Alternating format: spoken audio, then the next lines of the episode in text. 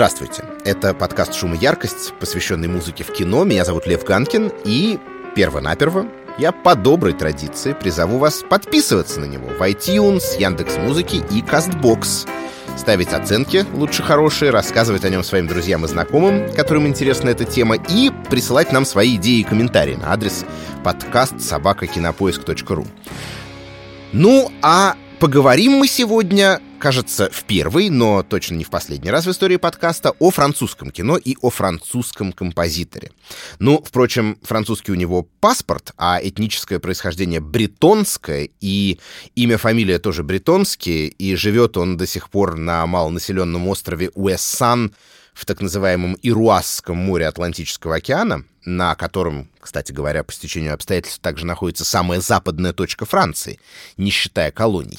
А Париж наш герой по его собственному признанию терпеть не может, что, однако, не помешало ему создать, ну, наверное, один из самых ярких и запоминающихся образов этого города в истории киномузыки. Речь, конечно, о фильме «Амели» Жана Пьера Жене и о бессмертном саундтреке к этому фильму авторства Яна Тирсона. Честно признаюсь, я всегда его фамилию произносил именно так. Иногда еще можно встретить такой более франкофонный вариант Тьерсен, но я все-таки, с вашего позволения, буду говорить так, как мне привычно, и вот на ближайшие там 20-30 минут он у нас с вами станет Тирсоном. Договорились?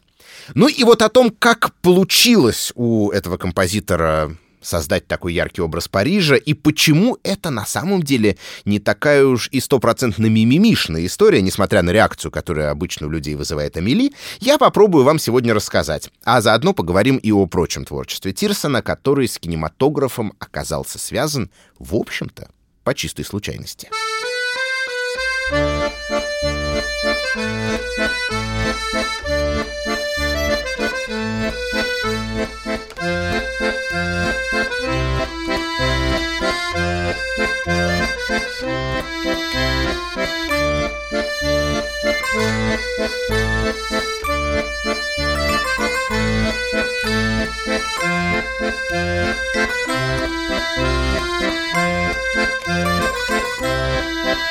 После того, как фильм «Амели» или «Le fabuleux destin d'Amélie Poulain», как он называется на языке оригинала, а, покорил французскую публику, заставил прослезиться даже самых маститых и суровых критиков и превратился в национальное достояние, во Франции задались вопросом, как же так вышло, что он не попал в конкурс Каннского фестиваля, который вообще-то да, находится во Франции и часто поддерживает национальное кино.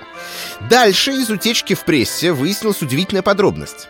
Оказывается, канские отборщики смотрели рабочую копию, без музыки. И, соответственно, прокатили картину, не оценив ее по достоинству.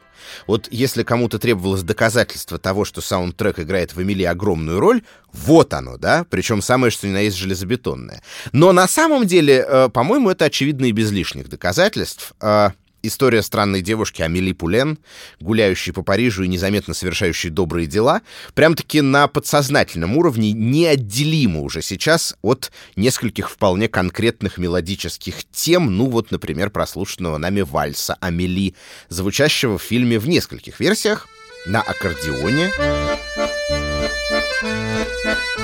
на фортепиано,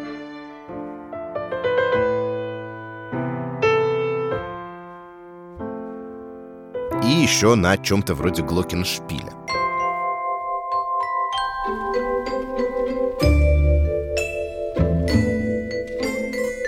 И тем интереснее, что вообще-то говоря, полюбившиеся нам фрагменты саундтрека за редчайшим исключением сочинялись вовсе не для него и с совсем иными целями. Давайте послушаем еще один из них, а потом я расскажу об этом поподробнее.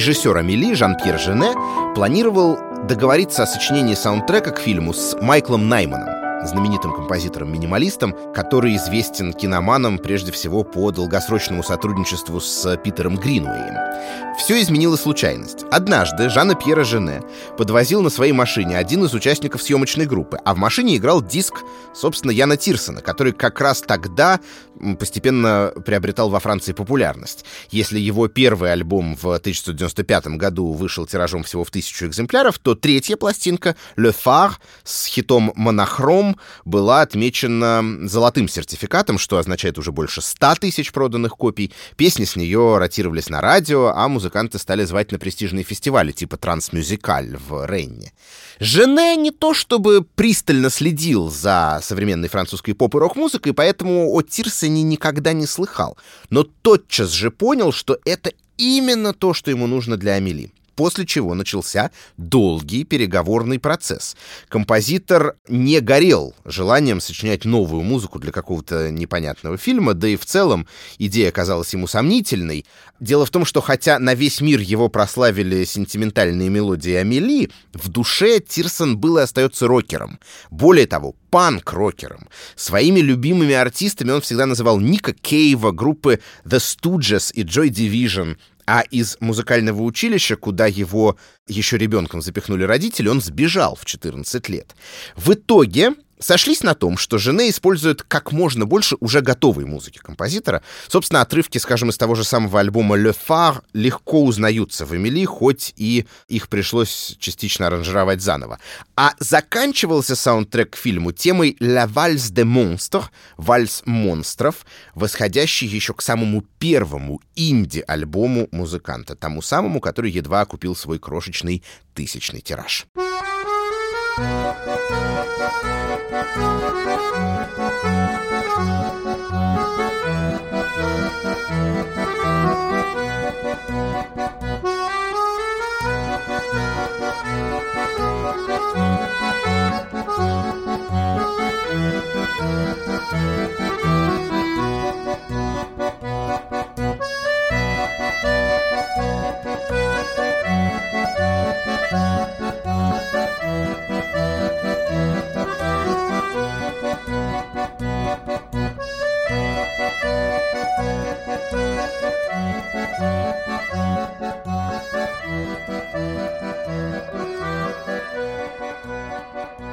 же устроена эта музыка и почему она так идеально сработала в фильме «Жене»?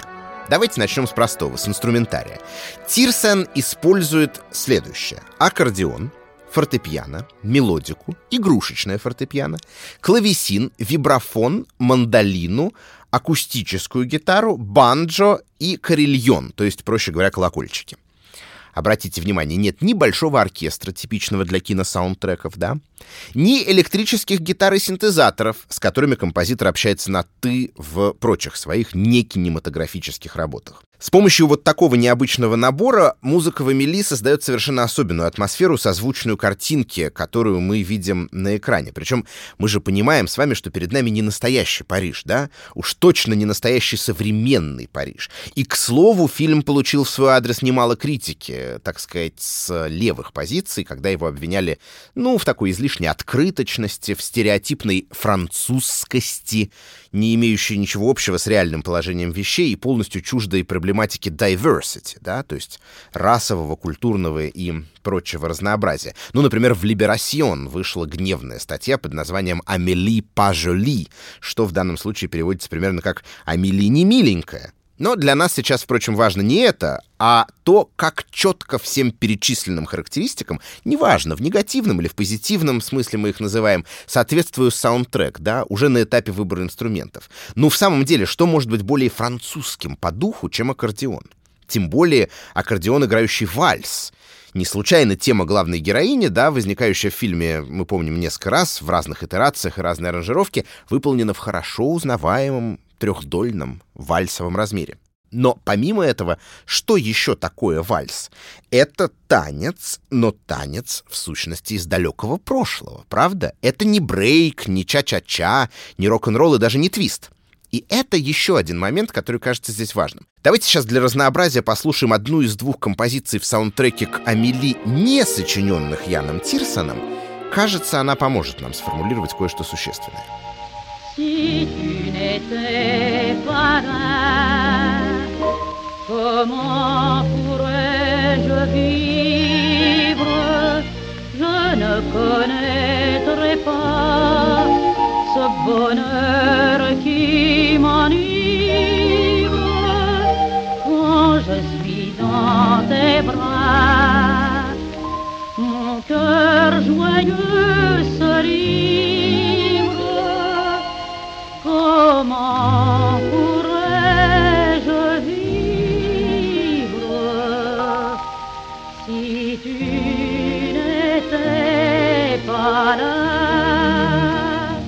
Песня «Si tu n'étais pas là» в исполнении певицы Фриэль, урожденной Маргарит Бульк, звучит в фильме «Амели» диегетически из проигрывателя, который слушает в метро слепой человек — это запись 30-х годов прошлого века, и, конечно, это сразу слышно. И по стилистике, и по качеству, да, с треском и шорохом старенькой граммофонной пластинки.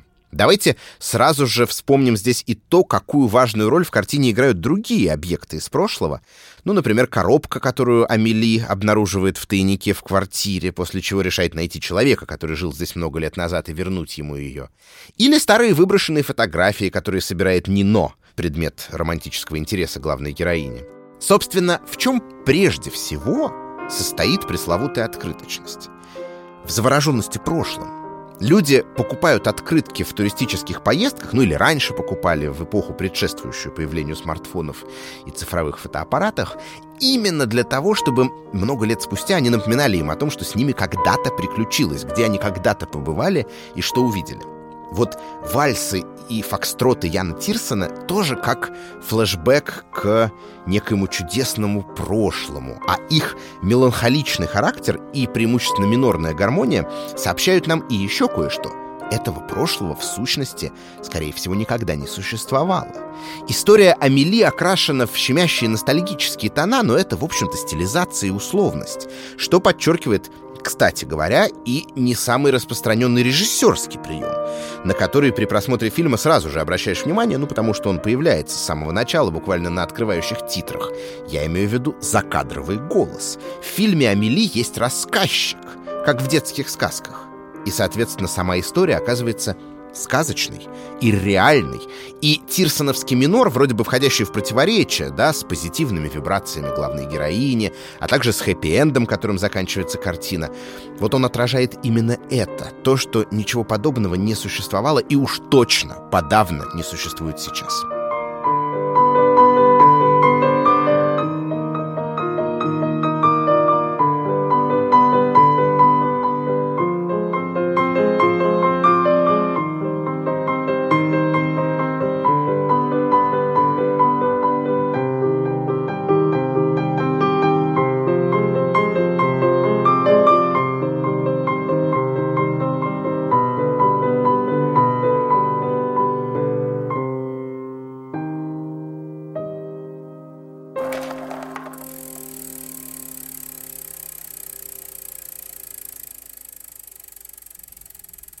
Перечне инструментов, задействованных при записи Амели, я, кстати говоря, не упомянул еще парочку. Такие, например, замечательные вещи, как пишущая машинка или велосипедное колесо. Вот последнее вы только что слышали, его звуками завершается композиция, получившая в трек-листе саундтрека к фильму название «La Dispute». На этом вряд ли есть смысл так вот прям надолго останавливаться, но не отметить тоже нельзя. Использование бытовых объектов всегда придает музыке такое специфическое рукотворное обаяние. Кстати, как раз на французской сцене есть большие мастера по этой части. Полюбопытствуйте, если интересно, это, например, Паскаль Камелад или Пьер Бастиен. Вот здесь, э, в Амели, это рукотворное обаяние опять-таки приходится как нельзя кстати, ведь и сама Амели, да, умеет радоваться простым тактильным ощущениям, типа там перебирания фасоли в мешке. Да и весь фильм, в сущности, представляет собой своего рода милую подделку. Соответственно, музыка и в этом отношении оказывается ему, фильму, соприродна. Поневоле вновь задумываешься о том, насколько иначе все бы вышло, если бы саундтрек Камили писал не Тирсон, а Майкл Найман, как предполагалось изначально, и если бы главную роль играла не Одри Тоту, а Эмили Уотсон, который Жене предлагал сыграть в фильме. Более того, кстати, и действие должно было происходить в Лондоне, и рабочее название было англоязычным «Эмили», а не «Амели». Но видите, как сначала Уотсон вынуждена была отказаться, потому что она параллельно снималась у Олтмана в Госфорд-парке, а потом случилась та самая судьбоносная поездка на машине, во время которой Жан-Пьер Жене познакомился с музыкой Яна Тирсона. Вот все это и привело к тому, что фильм «Амели» стал олицетворением французского кино и одной из самых кассовых лент своей страны. Впрочем, как я уже упоминал, Тирсон испытывает по его поводу сложные чувства. Мне однажды довелось с ним общаться, и надо сказать, что на вопросы по поводу Амели он так цедит ответы сквозь зубы. Причем тут дело явно не только в том, что ему просто надоела эта тема. Отношения с Жене у него не очень заладились. Ему, например, не нравилось, что режиссер переименовал часть его композиции для саундтрека.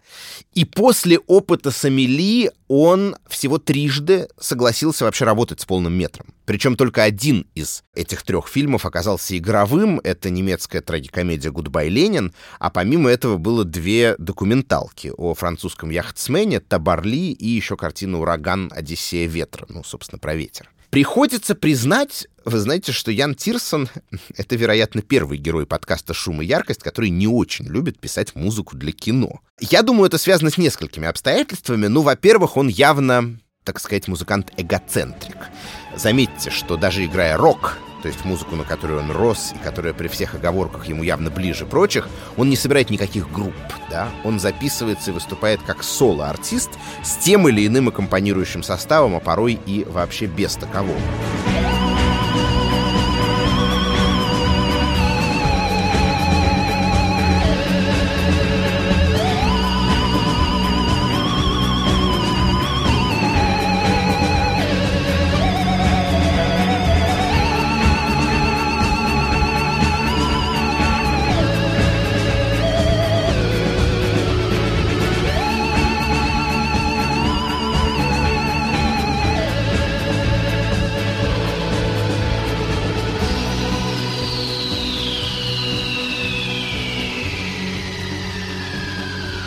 Киномузыка же, это, конечно, по определению коллективная работа, это искусство компромисса, на которое Тирсон идет с очень большим скрипом.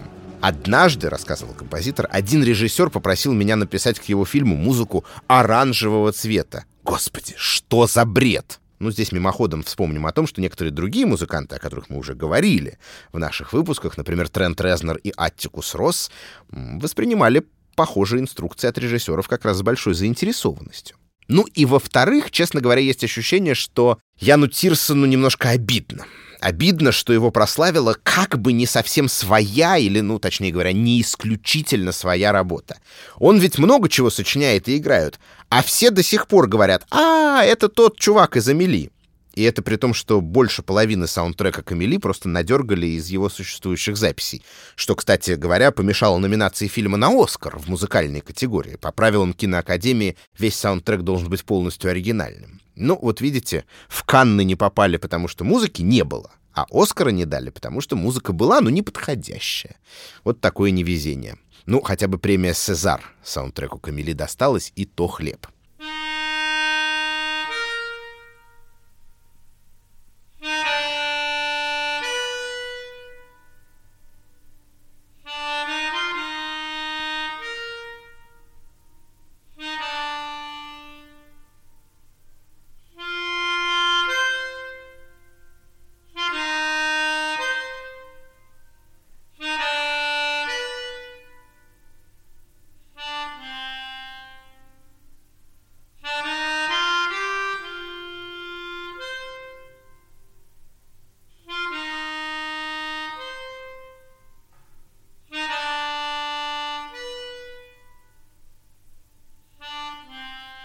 Более того, уже в процессе подготовки этого подкаста произошло неожиданное событие. У Яна Тирсона вышел э, альбом ретроспектива под названием «Портрет», в котором он заново переигрывает 25 своих старых треков в новых аранжировках. И в числе прочего в запись вошел и материал, который мы сегодня с вами слушали. Ну, например, «Contin d'autre или «La Dispute».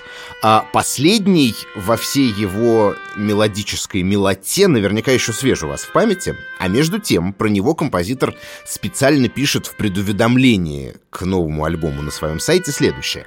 «Кажущаяся легкость и простота многих моих треков всегда маскировала их темную сторону. Ну, например, композиция «La Dispute» посвящена крови, насилию, смерти, шоку, который испытываешь после того, как произошло что-то ужасное. Это один из самых мрачных моих треков, и мне всегда было некомфортно от того, что людям кажется, что это романтичная мелодия, которую так здорово вместе послушать на свидании. И дальше еще маленький кусочек. Адаптация моей музыки для кино привела к абсолютно неверному ее истолкованию.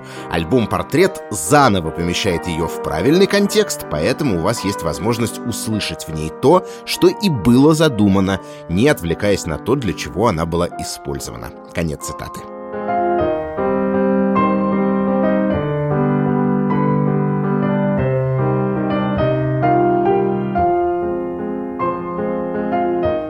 Ну, а кроме того, интересно напоследок коротко сравнить музыку Тьерсена из «Амели» с музыкой из «Гудбай, Ленин», коль скоро это два самых знаменитых фильма, над которыми работал композитор. Ну, формально это, конечно, совсем разные истории. Во-первых, с «Гудбай, Ленин» музыка действительно почти целиком создавалась с нуля, а не набиралась по принципу коллажа из уже готовых сочинений. Во-вторых, трудно представить себе менее похожие друг на друга реальности. Сказочный, открыточный Париж и посткоммунистическая Германия. Ну и в самом деле, например, таких напряженных оркестровых тем наподобие вот этой мы в Амели не слышали.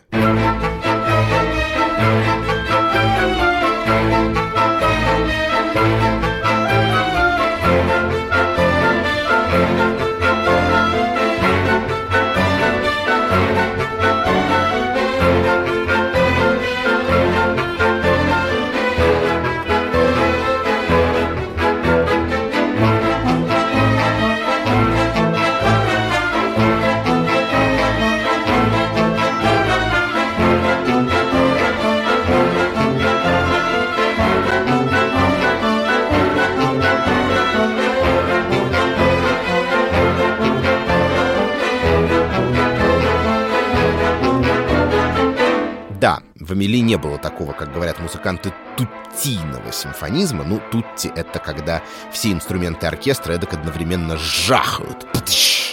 Ну, а в «Гудбай, Ленин», в свою очередь, разумеется, не сыскать сентиментального парижского аккордеона, он там ни к чему. И все же, между двумя киноработами Тьерсена парадоксальным образом обнаруживается больше сходств, нежели различий. Более того, одну из тем Амели звучавшую в первой половине нашего подкаста мелодию под названием «Comptine d'un autre été l'après-midi», композитор даже не постеснялся вновь использовать в одной из сцен уже в «Гудбай, Ленин», хотя в альбом-саундтрек она и не вошла. Но главное это даже не в этом, а в том, что то ли Янн Тьерсен притягивал такие заказы, то ли, наоборот, разные режиссеры шли к нему именно вот за этой специфической музыкальной эмоцией. Но факт остается фактом. «Гудбай, Ленин» — это тоже картина, проникнутая ощущением ностальгии. В данном случае можно даже убрать из этого слова первую букву. Получится «остальгия». Такой неологизм, придуманный в Германии для описания вполне конкретной разновидности ностальгии, а именно ностальгии по ГДР, по Восточной Германии. Ну, собственно, «ост» по-немецки «восток».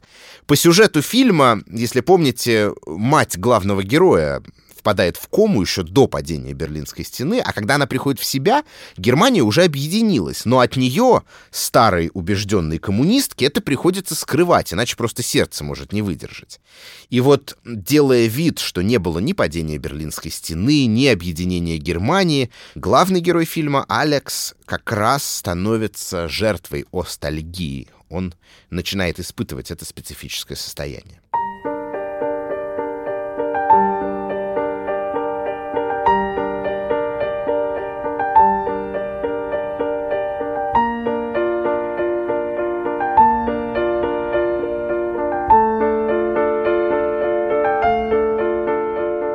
Хотя, конечно, ностальгия по ГДР и ностальгия по сказочному Парижу, которого никогда не существовало, это две разных эмоции, тем не менее, меланхоличный минимализм Янна Тьерсена благополучно приходится и здесь тоже ко двору, и главная тема «Гудбай, Ленин», известная под названием «Summer 78», ну, это в чистом виде «Привет, Амели».